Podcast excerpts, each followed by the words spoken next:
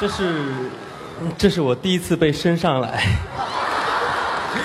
感觉必须得开口唱两句才是。但是，但是我开玩笑的，因为我感冒了，所以我这两天嗓子不好。嗯，这不代表我真实的声音，但我一会儿要说的，我一会儿要说的，它代表我心里的声音。在我和你们一样大的时候，十八岁，我正在一列从上海到北京的火车上，我的远行就这样开始了。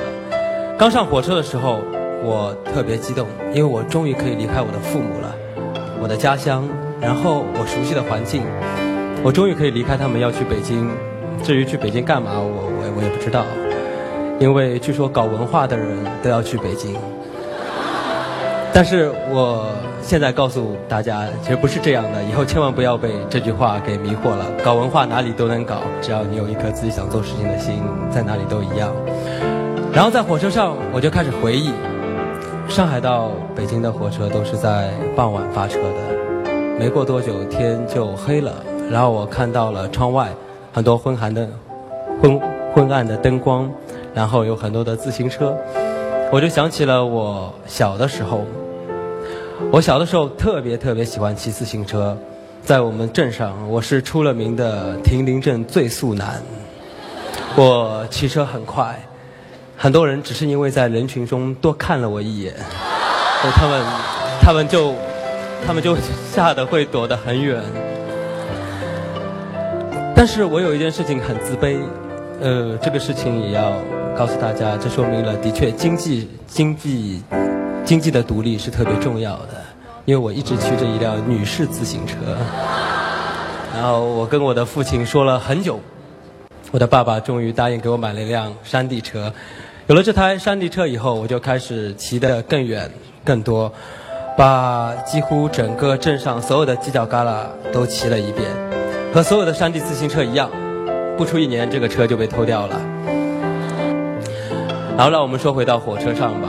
这一路我几乎没怎么睡觉，因为以前无论如何我都是在家的旁边那十几公里骑车。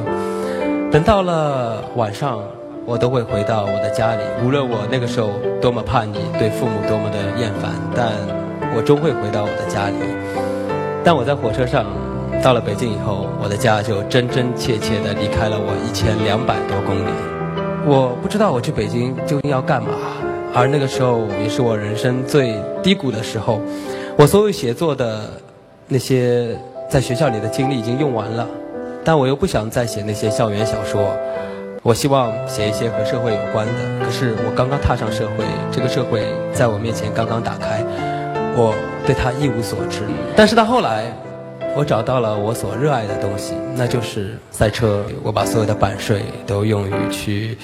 参加赛车去买了一辆赛车改装它，然后呢，就去参加全国的锦标赛。但是因为版税什么的很有限，所以我的车很破。我那时候看着那些大车队的车手从我眼前开过的时候，只要一踩油门就是噼噼啪啪的那种排气管的声音特别的响。那我一踩油门，跟他们一样也是噼噼啪啪的声音，但那是排气管掉在地上。虽然头两三年的成绩很差。但我却一直很开心，因为我找到了一个目标。我虽然那个时候几乎所有的钱都用光了，要快要租到北京的山里去了，但是我还很快乐。是的，我想要说的其实跟远行、跟我们的这个选择、跟远行、跟旅行没有任何的关系。我要说的是自己的兴趣和自己的伴侣。